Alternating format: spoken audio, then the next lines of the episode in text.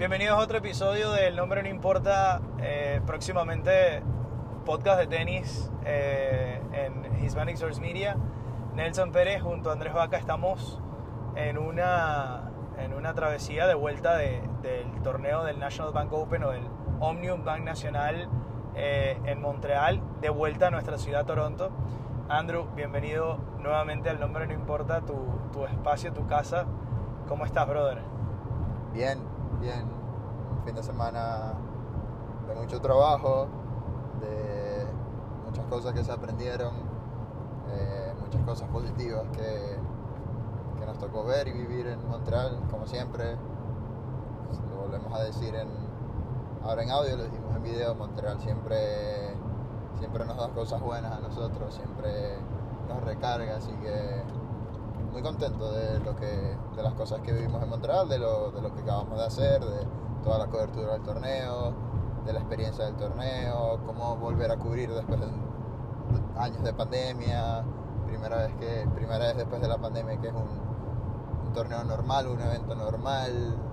eh, fue bueno, bueno volver a eso, así que contento.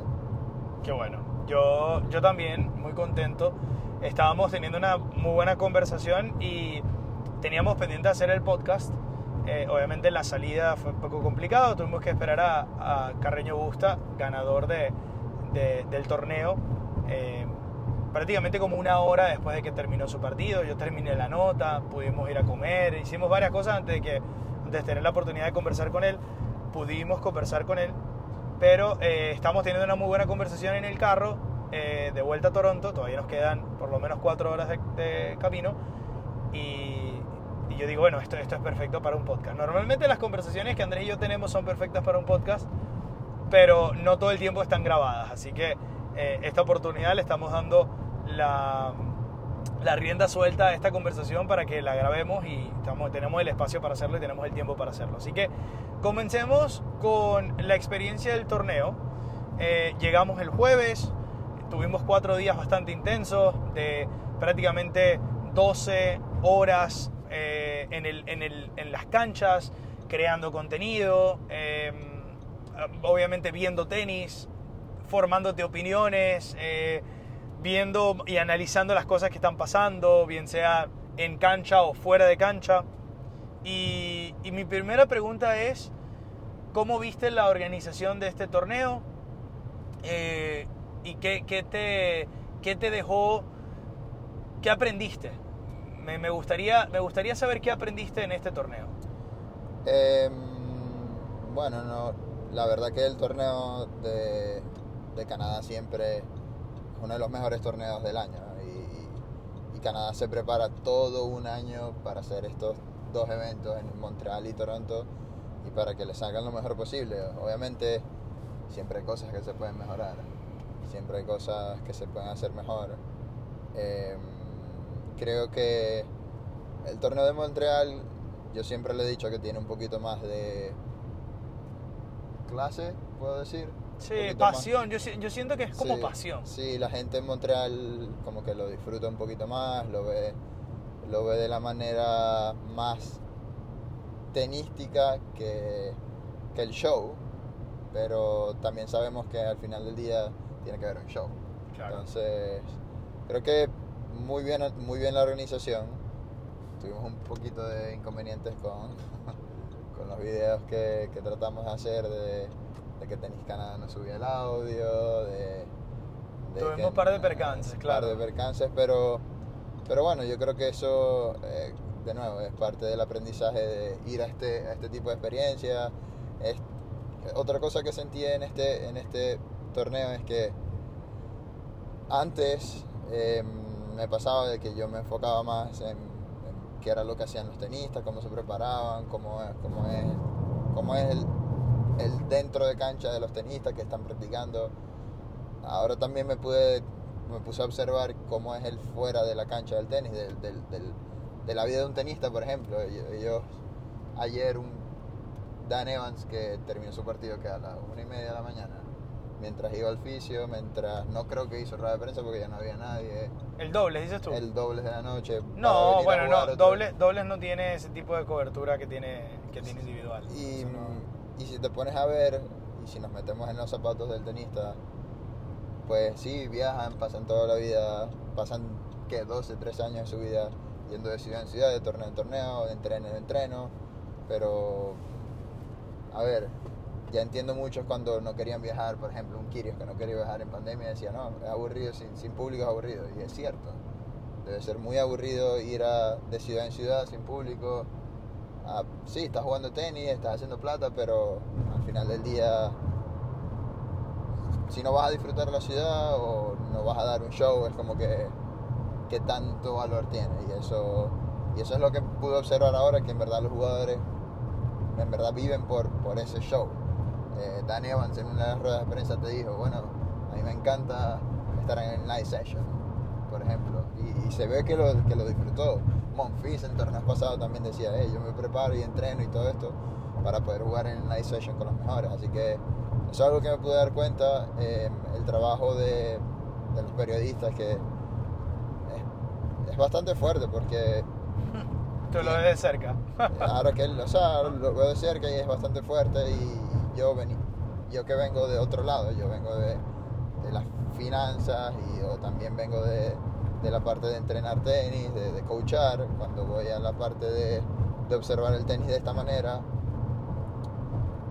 es, es muy difícil porque ustedes tienen, hacen algo que es muy,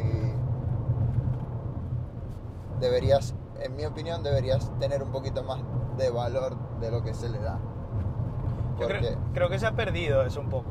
se ha perdido que Se ha perdido el, el valor al, al periodista y si te das cuenta, cada día menos, menos, menos periodistas cubren los eventos. Eh, se ha perdido un poco el, el- ¿Por qué pasa eso? Yo creo que ha pasado porque la, primero la relación se ha estancado con, entre el medio de comunicación y el, el- y el atleta. Se ha estancado porque por muchos años, obviamente, el- el- los medios tradicionales eran el nexo directo para, para accesar a los jugadores. O sea, tú la única forma de enterarte de un resultado era leyendo una columna deportiva o, o estando pendiente de la sección de deportes de un periódico. Y en estos tiempos, obviamente, tú te enteras de mil y una formas. Puedes, tú puedes buscar, ni siquiera te tienes que bajar ninguna aplicación para ver resultados. Tú puedes buscar en Google el resultado de un partido y te lo da. No necesitas más nada, ¿no? Entonces se ha perdido mucho también porque, ¿qué pasa? Que muchos periodistas, o parte que, eh, una cosa que pasa en el gremio es que, obviamente, como ahora se ha movido todo digital, la gente busca, obviamente, tener tráfico, generar tráfico, generar clics, y eso lo, lo logras de forma, de, de- de manera sensacionalista en cierto modo, ¿no? Y por eso es que la relación que tiene Kirios con la prensa es bastante, es bastante ruda porque se le se le ponte que de una ponte que de una cita no y de, de- él de un comentario y se se tergiversa un poco se cambia la forma para quizá eh, omitir la primera parte o la última parte. Entonces crea un titular una declaración y no necesariamente eso era lo que él quería decir. Y eso no pasa solamente en el tenis eso ha pasado muchísimo en todos los deportes. Entonces creo que si bien la relación se ha estancado y ves como quizá el desánimo de muchos periodistas de cubrir. Ahora, yo no siento eso, por ejemplo, si tú me preguntas a mí, a mí me encanta estar en este rol y me encanta estar en ese trabajo, cubrir, tener la posibilidad de conversar directamente con los, con los tenistas, a mí me encanta entrevistar en una rueda de prensa, entrevistar en un scrum, Eh, me parece que es algo eh, muy divertido tener ese insight porque, porque tú, quieres, tú quieres estar en la, en la, en la mente de, de esos atletas al menos a mí me pasa que yo soy muy de la parte de que yo admiro mucho al atleta. Porque tú eres atleta también, entonces, Entonces, te- te- lo ves exacto. de esa manera. Eso- lo, veo, lo veo de otro punto de vista y obviamente hay un valor, un valor periodístico de, de información que quieres saber, pero también hay, hay un punto de vista de, de quiero saber cómo hiciste esto para contárselo a la gente de una forma eh, entretenida. O sea, no buscas el clip, sino que buscas... Yo nunca he sido, yo nunca he sido tan de buscar clics eh, y creo que bueno, en, en Hispanic Source Media uno puede ver que no, nosotros no somos así de que vamos con un amarillismo o un sensacionalismo Sí, demasiado no. extremo. Pero, pero bueno, creo que eso explica más o menos por qué también es el, el quizás cierto desánimo.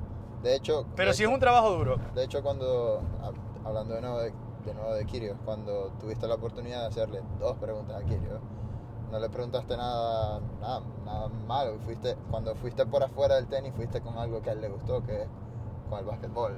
Claro. Eh, eso es una... Pero es que a mí no me interesa, o sea, Es- yo te digo algo, a mí no me interesa, no me interesa decirle a Kirio, tu relación con la- los medios, pero explícame, ¿por qué es así? Creo que ya hay, hay tanta, tanta información sobre eso, o sea, de que él no tiene una buena relación con los medios, que ¿para qué voy yo a aburrirlo nuevamente? O sea, yo quiero preguntarle por tenis, quiero preguntarle el, por, por algo diferente, por algo más entretenido para él. Y bueno, las dos respuestas que me dio en verdad fueron bastante, bastante buenas y creo que por, por una razón fue porque, bueno, creo que me fui un poco de, de la onda de meterle el dedo en la llaga.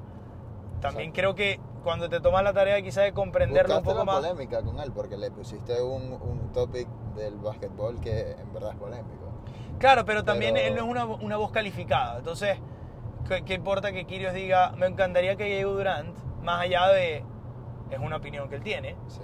a, eh, eh, por ejemplo, si él dice, yo me considero favorito del US Open, eso es un titular, pero no es un titular que yo generé. Yo le hice una pregunta y él dice, bueno, me considero favorito. Él no dijo que se considera favorito, cabe, cabe destacar. Él dijo que, que tenía mucha confianza, pero que no estaba pensando en eso aún. Una respuesta bastante calmada y serena Madura. madura, exactamente. Y eso quizá era lo que yo quería buscar. Yo quería buscar algo como hacerlo pensar un poco. Y que Kirios te dé una respuesta de un minuto vale la pena. O sea, yo creo que ahí se hizo algo bien. Sí, eh, y, y- de nuevo, vuelvo, vuelvo al, al punto de... Es interesante de verlo de esa manera, que tú lo ves como, el- como un deportista, no lo ves tanto como un periodista. Y eso, creo que eso le da un poco más de valor a, a lo que hace. Claro, Es mi punto- puede ser. ese, Sí, ese- sí. ese es mi punto de vista. Tiene porque sentido. Lo ves como que, bueno, ah, yo quiero saber cómo piensa un atleta de, alto rendimiento de este punto. No lo ves como que, bueno, el periodista que quiere buscar todos los clics para su página o para su, para su medio o la noticia polémica. Y eso, capaz eso es lo que necesitan en verdad eh, los periodistas ahora, volver, a- volver un poco a, a, a qué es lo que en verdad piensa el atleta, no tanto en lo que me- le beneficia a mi medio. Claro, exacto. Entonces, eso es lo que me, me pude dar cuenta. No sé, tú que cubres más eventos, puedes dar una opinión al respecto de eso. Cuando, cuando fuiste a Miami, por ejemplo, cuando has ido a, no sé, a, a la NBA y has visto otro tipo de eventos, o en el béisbol, eh, ¿cómo, ¿cómo lo has visto también? Yo siempre me voy por una línea eh, que, que describe lo que tú decías. Pues, o sea, siempre me voy por una línea más de quiero saber esto en particular, de, de esta situación. Y, y cuando hay que hacer preguntas complicadas, se hacen las preguntas complicadas y, y tú las fraseas de una forma que nos... O sea, que se No entienda suene de que tú no pesado. estás buscando un titular o no estás buscando... Sabes que el, el tema es incómodo, pero tú no estás buscando poner a la persona en aprieto, sino esto, esto es una situación que necesita ser, eh, necesita ser abordada y, y hay que lidiarla de esta forma y yo estoy en una posición que necesito que las personas lo sepan y por eso te voy a hacer esta pregunta. Sí. Pero creo que cuando, cuando, el, cuando el atleta siente que tú lo estás forzando a algo es cuando obviamente Se repele. pone a la defensiva, sí. Y ahora como hay tantos canales de... Hay tantos canales de, de comunicación que el mismo deportista ya no siente que en verdad el tener una buena relación con los medios le beneficia. O sea, Bueno, ellos, es como- su propio, ellos tienen su propio public relationship. Ellos tienen su propio relations, pero también tienen redes sociales. Entonces, ellos pueden ir a las redes sociales y decir lo que quieran. Exacto. ¿Me entiendes? Entonces, cuando tienes la oportunidad de estar con, con un, con un atleta, tú tienes que exprimirle, tienes que exprimir esa oportunidad, porque él, él puede, puede decir toda esta información, la puede decir en, en Twitter o en Instagram, etcétera, pero él está optando por decírtela a ti. Y si tú haces tu trabajo bien, puede que tengas una exclusiva, puedes que tengas y puedes que crees una relación con el atleta que en el momento que él necesite decir un mensaje, puede confiar en ti para, para, que, para que el mensaje llegue. Y creo que ese, así siempre lo he visto yo, ese siempre ha sido mi perspectiva. Sí, Eso es algo, eso es lo, eso es lo que vi yo en el. ¿Tú qué viste? ¿Qué te pareció la organización? ¿Qué viste A, nuevo? a mí me pareció, a mí me pareció bien, me pareció que le falta un poco a Tenis Canadá cuando comparas con la organización de AMG en el Miami Open, que quizá tiene mucho más recursos y un torneo más grande, pero me parece que se pueden hacer muchas mejoras y que, que necesitan darle, a- o sea, la sensación de este torneo puede ser incluso más grande, puede ser incluso superior. Todavía se hace como a modo pequeño y creo que se pueden mejorar muchas cosas, pero como siempre el torneo es maravilloso porque cuando vas a cubrir tenis, que es el deporte que más te gusta, la pasas muy bien No, y, estás tienes la oportunidad de estar en el ambiente que quieres, con la gente que quieres.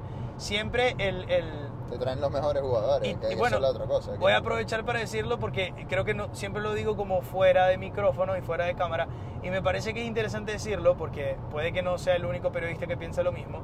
Y es que me parece muy extraño cómo la ATP maneja, maneja su, su imagen, sus derechos de imagen, los derechos de imagen de los jugadores y todo, y todo eso. Porque es muy extraño porque- es muy extraño que, que, por ejemplo, tú no puedas tomar eh, video de, un, de, una, de una entrevista en una zona mixta. ¿Me entiendes? Que no puedas tomar un video de una rueda de prensa. Porque al final del día ellos quieren tener como un control, una posesión eh, absoluta de todo el contenido que sale y entra del torneo. Y creo que eso no hace que el tenis crezca. Creo que eso mantiene al tenis demasiado, demasiado cerrado.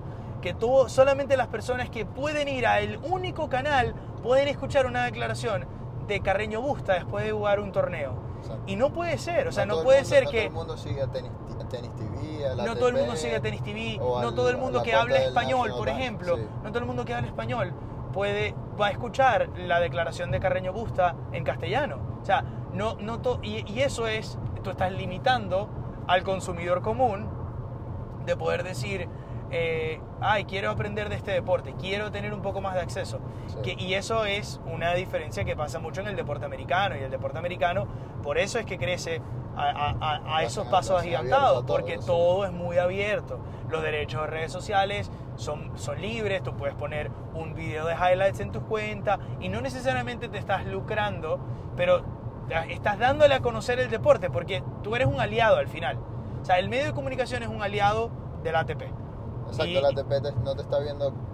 A ver, esto va a sonar un poquito polémico, no, yo no soy el experto, pero la ATP no está viendo al medio de comunicación o al, al outlet como un aliado, sino como un enemigo de que le puede quitar. no necesariamente como un enemigo, pero lo, lo- lo está haciendo, o sea, estás, estás, estás poniendo a escoger entre el, el que pagó los derechos, que tiene un montón de plata, y que obviamente no, uno no puede competir contra un medio como Sportsnet, que maneja los derechos de la transmisión de este torneo aquí en Canadá, ¿verdad? Pero entonces todo se lo das a él y a- al medio pequeño solamente le das la opción de escribir. Y estamos en una época que muy poca gente lee. Sí, todo es muy visual. poca gente lee, Todo muy poca visual. La gente quiere audio, la gente quiere video. Mira cómo las redes sociales se están moviendo a video. Mira cómo Instagram está Ah, pushing pod- todo el reel. también, todo el mundo escucha Podcast. Estamos haciendo un podcast, podcast ahorita. Pero entonces no te dan acceso a los jugadores, no lo puedes grabar, no puedes tal. Entonces, eso. Pero hago la crítica porque creo que vale la pena decirlo. De que siento que ATP puede hacer muchas mejoras en ese sentido y, y ATP se ha sido muy cuestionado en los últimos años por manejo de muchas situaciones. La situación de Djokovic, eh, la situación de, del- de Esberé fuera deportiva con respecto a, la acusación que tiene. O sea, hay muchos temas que ATP no ha manejado bien. Creo que una de las cosas también que no ha dejado de manejar es eh, el, respaldo que tiene con los medios de comunicación, no solamente con los que tienen los derechos, sino con el resto. Y creo que ahí es donde hace, hace falta algunos avances. Pero Sí. saliendo del tema eh, filosófico organizacional, entremos a tenis. Eh, Carreño Busta ganó el torneo, eh, jugó un gran torneo, la verdad que jugó los partidos que jugó, los jugó con un temple, con una calma, con una agresividad muy buena. Eh, no se metió en aprietos, a pesar de que en el partido contra Evans y el partido de la final perdió un set. Nunca lo vimos en un apuro real. Eh, más allá de que le costó cerrar el primer set contra Evans, que Jugó tenía, mejor, lo tenía jugaron. 5-3 y terminó ganando 7-5. Creo que jugaron mejor en esos sets Evans y, y, y Urkash, pero. Sí, sí, bueno, exacto. Pero la diferencia fue que él pudo, pudo escalar. sí. Exacto. Eh, ¿Qué te pareció la actuación de Pablo Carreño Busta en su, ganando su primer Master 1000, convirtiéndose en el segundo español que gana un ma- ma- Master 1000 este año, 2022? Porque el primero es Alcaraz, que tiene dos. El tercer Master 1000 ganado por un español, pero lo ganó él mismo. Así que Miami, Madrid, Alcaraz, ahora Montreal, Pablo Carreño Busta, en su primera final. creo que muy merecido, la verdad. Si, si en, un, en un torneo le ganas a Berretini en primera vuelta, le ganas a Sinner, le ganas a Urkash, que es un campeón de, de Master 1000, pues te mereces el torneo. pues. Se vio, se vio que, que está preparado, que está motivado. Lo dijo, lo dijo en rueda de prensa, le dijo que no estaba teniendo un buen año y que esto le da mucha confianza para seguir. Eh, es un jugador muy steady. Muy este. Eh, y, y- Cambiaste y- tu perspectiva un poco sobre él, porque no sé si, no, no, no, no, no creo que- es de tus favoritos, No pero... es de mis favoritos porque, a ver, de nuevo, polémico, pero a mí me gusta el tenis un poquito más divertido. Me gusta el jugador que... Que, Que toma más riesgo. Que toma más riesgos, que puede cambiar... A ver, no sé, Evans, por ejemplo, toma más riesgos. Su- Subía la volea, eh, jugaba el drop shot, tenía su slice, manejaba, era más táctico. Kyrgios también es más divertido de ver. El mismo Urkash tiene demasiada mano y, y eso lo hace, lo hace divertido. A mí me gusta ese tipo de tenis, pero, pero eso no le quita mérito a la escuela, por ejemplo, española, que no tengo en contra, nada en contra de ellos. Siempre, siempre, de hecho nosotros más o menos venimos de ahí, somos ese tipo de jugadores. No igual que ellos, pero parecido. Y, mm, y sí, ¿no?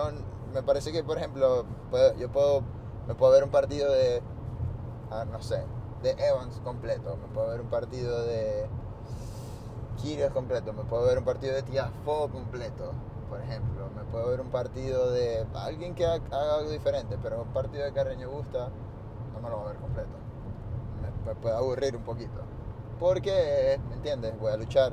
¿Qué hizo diferente? Y por eso, por eso ganó el torneo. ¿Qué hizo diferente este torneo? Él lo dijo, fui más agresivo, ¿me entiendes? Me animé mucho, me animé mucho más a ir a, mi- a, mi- a mis shots, eh, fui y traté de hacer cosas diferentes y creo que eso le dio resultado y eso es una buena señal para él de decir, "Eh, está bien, está bien ser un jugador sólido ah, en, el baseline, pero también debo comenzar a ir más a la volea, eh, trabajar más con mi saque, drop shots, eh, hacer algo distinto en la cancha. Y eso es lo único que, que yo puedo poner como mi punto de vista. Yo, yo creo que, o sea, yo entiendo tu punto. Te gustan los jugadores con más riesgo, te gustan los jugadores que sean un poco más vistosos. Eh, obviamente esto no le puede quitar nada de mérito a, Carreño, eh, que es un jugador mucho más steady, mucho más sereno, bastante... eh, tiene un libreto muy táctico, busca ser muy efectivo en su juego. No es un jugador que sube demasiado a la malla. Sin embargo, sin embargo, en- fue muy agresivo en este torneo y creo que esa fue la gran diferencia. Fue muy agresivo, eh, sacó muy bien, eh, un porcentaje muy alto de primeros saques. Eh, consiguió eh, ganar muchos puntos con, con- en- obviamente desde el fondo de la cancha estamos acostumbrados, pero también muchos puntos en la malla, definiendo, definiendo y, y castigando al rival cuando le daba pelotas que, en donde podía aprovechar aprovechando sus fortalezas. Creo que tomando en cuenta que es muy bueno desde el fondo de la cancha, aprovechó sus fortalezas que son generar pelotas cortas y definir, pero también cerrar en la malla. Creo que eso fue fundamental porque él ya tiene la garra y, y- esa eh, es aguerrido y va a pelear cada una de las pelotas y esto fue lo que, lo que hizo. Eh, me sorprendió mucho que me enteré en la rueda de prensa última que tuvimos que él creció en Gijón. eh, no me sorprendió que creció en Gijón porque lo sabía, que me sorprendió que en Gijón habían canchas de... Era pura cancha dura. Sí. Era, era superficie dura y no era polvo de ladrillo y uno tiene... Uno piensa que en España la gente solamente juega en polvo de ladrillo, pero también hay lugares que si- de repente solo tienen cancha, cancha dura y, y bueno, sí hay ciertos jugadores que, se, que pueden comenzar a jugar tenis ahí. Yo siento que el mismo Bautista Wood probablemente es un caso similar porque no necesariamente su juego se traslada también a, a polvo porque no tiene tanto efecto en sus golpes, pero Carreño tiene un poco más de efecto. Es muy buen jugador de cancha dura, él lo dijo que siempre se siente muy cómodo en esta gira cuando viene a América, Canadá y Estados Unidos. Eh, a mí me pareció que es un gran torneo y sobre todo comenzó muy bien ganando la Berretini. Eh, y luego, obviamente, se le fue abriendo el draw, la salida, eh, el Tommy Paul eliminando al Alcaraz, eh, saliendo saliendo por la vía rápida prácticamente, perdiendo con Draper. Se le fue abriendo todo, se le fueron dando las cosas y aprovechó su oportunidad. Y eso hay que, hay que darle un aplauso porque lo hubiese podido hacer Urcas y no lo hizo. Tenía la experiencia de su lado, ya había ganado Master 1000, no lo hizo. Creo que eso habla muy bien de, de Pablo Carreño Busta, que suma su primer eh, Master 1000, 31 años. Se convierte también en el primer eh, ganador por primera vez de, en, en Montreal el último había sido Roddick, que había logrado su primer Master 1000 en Montreal. Pablo Carreño Busta, Roddick en el 2003, Pablo Carreño Busta en el 2022. Y eh, bueno, también jugador no preclasificado que gana.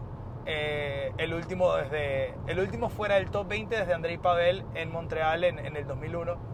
Hay varios datos que, que, tienen a, que tienen esta hazaña de Carreño Busta bastante arriba. Eh, te quería preguntar si viste saliendo del tema Carreño que ganó el torneo, ¿viste algún jugador que te sorprendió? ¿Quién fue el que más te gustó? Eh, ¿Cuál fue el partido que más disfrutaste? Eh, Tres preguntitas nada más. Bueno, sí.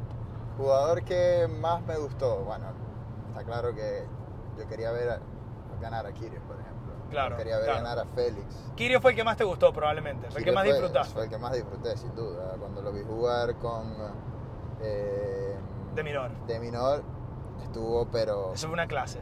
eso fue una clase de tenis. Él- él no falló nada, estaba agresivo, todo lo que, todo lo que quería hacer le salía, sacó bien, estuvo tranquilo, se desesperó al final cerrando, cerrando el partido. Classic Kyrgios, que se va a picar y, y, y se y va a decir cualquier cosa hacia el público, pero, pero en general lo vi muy tranquilo y después de ese partido dije, bueno, le ganó el número uno, le ganó a, a su compañero australiano después de, de que no habían jugado y de que Demunar venía de ganar un torneo en Atlanta, así que dije, bueno, aquí hay una opción. Eh, Félix, la verdad, a mí me encanta mucho cómo juega Félix, pero decepciona a veces, decep- Fue, decepciona, una- fue un ascensor. decepciona, Fue arriba y abajo. decepciona cómo, cómo él puede desaprovechar esas oportunidades que ahorita creo que el tenis es eso. Ahorita sin, sin el Big Three creo que los demás, cualquiera puede ganar un torneo. El tema del momento. Está cambiando. el- tenemos un tenis nuevo. Es un tenis nuevo, exacto. Y, y- y ellos tienen que comenzar, estos chamos que van llegando o que están ahí en el top 10, tienen que comenzar a decir, bueno, ah, es, es mi momento, lo voy a comenzar a, voy a comenzar a apretar un poquito más, no, no puedo tener tantos altibajos. O sea, Félix ya está teniendo muchos altibajos este año. Viene y hace un torneo excelente, hace tres malos. Y, Pero entonces, ¿será que la parte mental no se está trabajando? O sea, ¿o será que es que Djokovic, Nadal y Federer sé. abrieron una... O sea, encontraron una fórmula que nadie ha encontrado, que obviamente, bueno, es evidente que eh, hay una Sí, fórmula la- que ellos hay- tienen que sí, nadie más tiene, pero sí. es algo que nadie más puede accesar. creo que Djokovic, Nadal y Federer eran demasiado, o siguen siendo demasiado dominantes. A, a diferencia de, de, de la nueva generación de tenistas que Que se cae. se cae mentalmente, mentalmente se cae. El número uno se cayó en primera ronda. Alcaraz, que tú lo venías diciendo, bueno, Alcaraz viene, viene a cancha dura, que es donde juega mejor. eh, era el principal favorito después de Medvedev. Y se cayó en primera ronda con Tommy Paul, que no es malo, muy bueno, ojo, pero, pero lo vimos el día siguiente entrenando. O sea, yo creo que Ferrero le dijo así como que, hey, y él lo dijo en rueda de prensa, lo puso en su Instagram de nuevo. Que le pegó eh, la presión. Que le pegó la presión. Entonces, eh, mentalmente, vienen, capaz vienen un poquito flojos. Estos Bueno. Alcaraz viene de perder. O sea, creo que cuando comenzó el año, vimos el nivel que tenía y obviamente ha perdido partidos. Perdió, perdió en Indian Wells con Nadal, que fue un partido duro. Pero luego fue a Miami y ganó.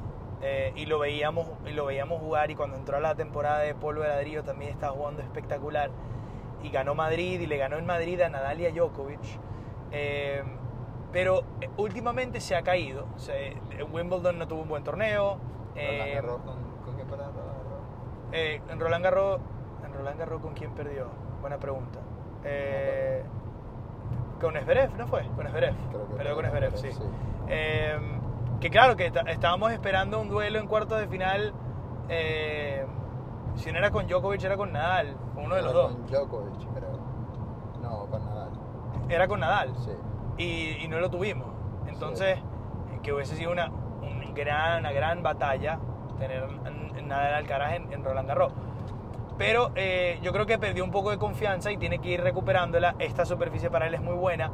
Pero yo sigo, sigo pensando que el factor que le falta a Alcaraz es que tiene que ser, tiene que ser un poco más odioso. No con, no con la gente, tiene que ser un poco más odioso en la cancha. Tiene que ser un poco más, eh, como decimos los venezolanos, coño de madre. Porque Kirio decía algo en rueda de prensa que, que yo estoy muy de acuerdo. Cuando tú juegas este deporte, tú tienes que tener un edge, tienes que tener una, eh, tienes que tener como una actitud de yo soy el mejor. O sea, no importa lo que digan, yo soy el mejor. Yo soy el mejor y cuando camino, yo demuestro que soy el mejor.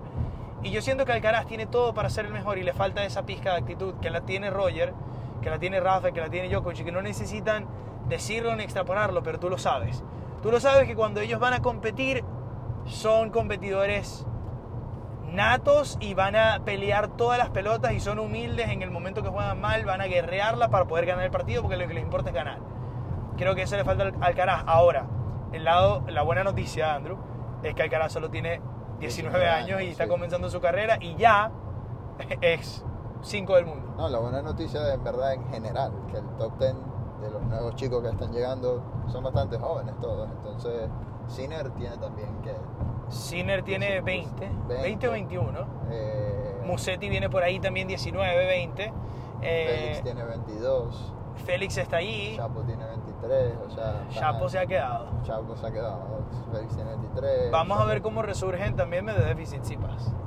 Medvedev y Tsitsipas, que son, que son jóvenes, pero les hace falta ese, en ese momento importante, tienen que salir a ganar el, el partido. Y, y lo decía Carreño Busta, ahorita del 1 al 30 cualquiera puede ganar, cualquiera puede ganar. Bueno, y Cualquiera puede ganar. Es divertido también así. Sí, también. Es sí. divertido porque ya no lo pones tan, ya no lo pones tan, tan no básico, pero antes era como que, bueno, si estaba Federer, la final iba a ser o Federer, o Djokovic o Nadal, o el ganador iba a ser Federer, Djokovic o Nadal. Ahora tienes 30 posibilidades de, de- de- de jugadores que te pueden ganar. Que puedan dar una Entonces, sorpresa. Bueno, y pueden hemos tenido. sorpresa. ¿Cuántos va- Vamos a hacer el repaso de estos Master 1000. Este año normalmente son nueve, vamos a tener ocho porque se canceló Shanghai, porque se canceló toda esa gira, esa gira asiática en China. Pero Indian Wells, Taylor Fritz, ganador. Exacto, Primerizo, por primera vez. exacto. Miami, Carlos Alcaraz, primerizo. Por primera vez también. Monte Carlo, Tsitsipas, defendió Corona. Había ganado el 2021, ganó 2022. Eh, Madrid, Alcaraz. Segundo Otra vez, torneo. segundo torneo, pero hizo una, uno de los mejores torneos eh, que, que recordamos en los últimos años porque le ganó a Djokovic y a Nadal en el mismo torneo. Y luego eh, Roma. Roman Djokovic, No, le, que le gana en la final a Tsitsipas.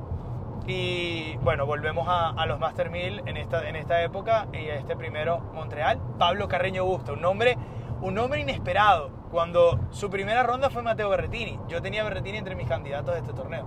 Sin Nadal y sin Djokovic. Berretini, Berretini debe haber tenido un gran torneo, sí. pero desaprovechó una oportunidad valiosísima que ahora, bueno, probó que su rival de primera ronda ganó el torneo. Entonces, e- e- es ese mismo proceso, yo sé- no sé cuál es el que, la labor mental que hay que hacer. Uno como coach sería bueno identificarlo también para tenerlo presente.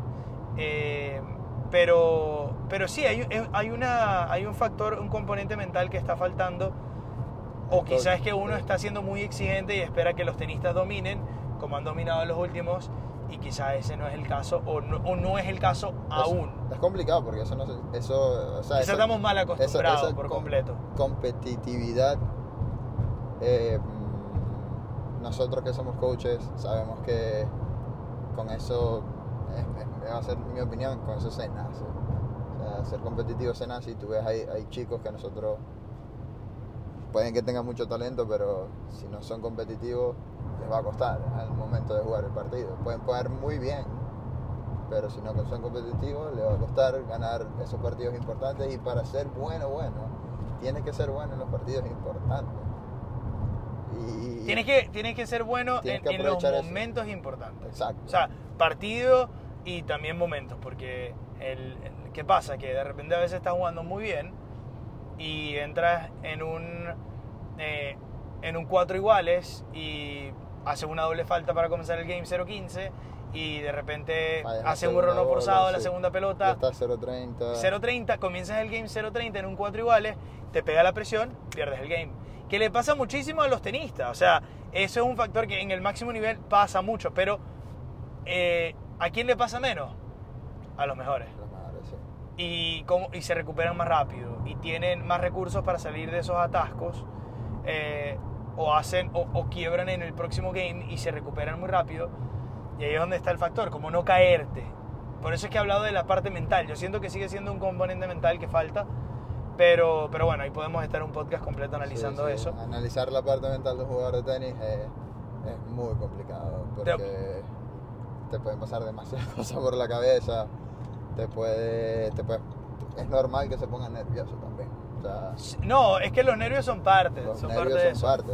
Uno, uno los ve jugando y pareciera que estuvieran jugando en automático, pero no están jugando en automático. Están Sí, jugando con, los nervios, capaz te tiembla la mano, second guessing en, en algunos, en algunos puntos o en algún shot que tienes que hacer, o dudas de la decisión que tienes que hacer y falla, te desconectas, te- en el tenis te desconectas, te puedes desconectar muy fácil, puedes ver algo, no sé.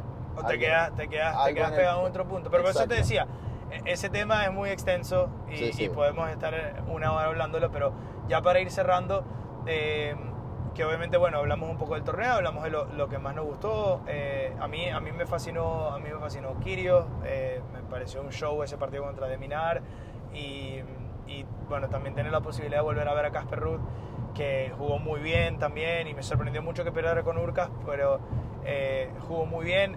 Me gustó bastante Urcas, me gustó mucho lo de Carreño.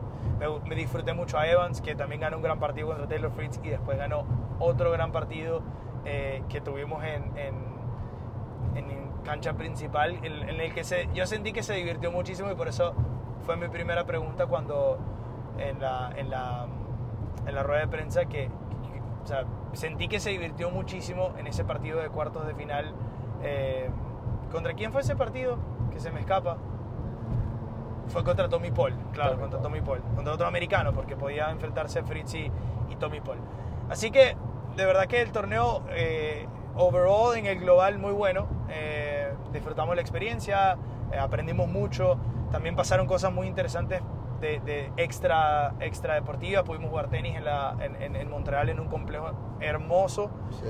Eh, Ile de Sur, Il- tenis Ile de Sur. Il, Ile de Sur, eh, Significa, creo que Isla del Sur. y no, Isla de las Hermanas.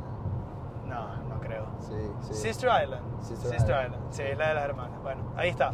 Eh, pero para ir cerrando, lo que te quería preguntar era, quiero ponerte en aprietos y que me des tu candidato para, ¿El para Cincinnati. No, para Ah. Cincinnati. Voy- quiero que me des tu Sí. candidato para Cincinnati, iba- porque para el US Open creo que podemos, creo que después de este podcast podemos nosotros comenzar a pensar en, en tener eh, un espacio semanal para analizar los torneos de tenis en 40 minutos, 30 minutos, 40 minutos eh, y hacer algo regular e incluso hacerlo en inglés también. Eh, así que mi, mi, mi pregunta es quién gana Cincinnati en tu opinión, ¿va a volver Nadal? Estás diciendo que Rafa es el candidato entonces, si vuelve Rafa. No, te, te lo estoy dando como un dato. No sé si tú lo quieres tomar. Eh, A ver, Rafa siempre es un candidato. Te tengo que decir el campeón. Te Sí, es tu candidato para... O sea, exacto, el que tú crees que va a ganar. Creo que Medvedev va a venir con set de revancha. Y, Ok. y él le va bien en Cincinnati, ya lo ha ganado. Eh, Rafa viene fuerte, pero en cancha dura con el saque el saque de Medvedev va a ser muy bueno. Y, y si viene concentrado Medvedev y tiene un cuadro aceptable, que lo va a tener porque es el sembrado uno, eh, creo que él es el favorito del torneo y creo que lo puede ganar. ¿Tú? Yo, Rafa. yo me voy a ir con Alcaraz. Wow. Yo me voy a ir con Alcaraz. Yo, que perdió en primera ronda aquí. Exacto, en su debut. Era, era segunda. Medvedev, Tsitsipas y Alcaraz perdieron el mismo día en segunda ronda. Su primer pero era partido, su debut. Su Exacto, primer era su, era su primer partido. Así que era su debut. Yo me voy con Alcaraz quisiera dar Nadal, pero siento que va a ser muy fácil decir Nadal. eh, a pesar de que, bueno, no es una decisión fácil porque no sabemos en qué está, en qué condiciones y si va a aguantar físicamente eh, el torneo después, después de tanto tiempo inactivo desde Wimbledon. Así que mi, mi, mi opción va a ser Alcaraz, sobre todo porque espero que de verdad encienda el, el, el- encienda el turbo de cara a US Open porque siento que Alcaraz tiene muy US buenas Open. posibilidades de ganar US Open. Sobre todo en 5 sets, si está bien y si llega con confianza, puede ganar US Open. Ahora, ahora, ahora.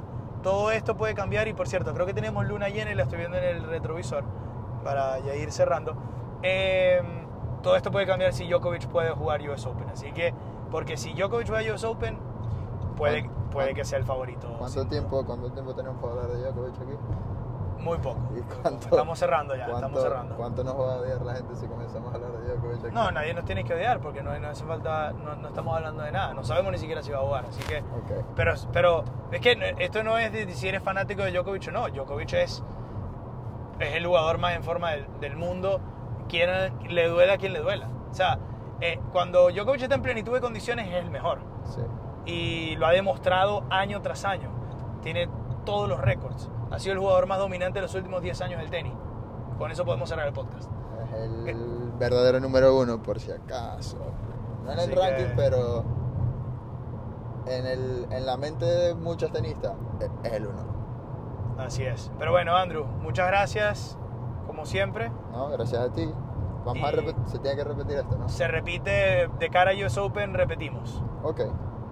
Este fue otro episodio de Del Nombre No Importa. Recuerden estar, recuerden seguirnos en nuestras redes, arroba eh, el nombre podcast y también arroba HCM Deportes en, en TikTok y en Instagram. Estamos en todo y haciendo contenido también en la web www.hcmamerica.com, YouTube, nuestro canal de YouTube.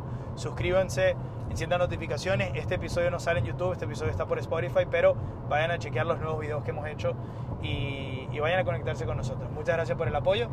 Chao, chao.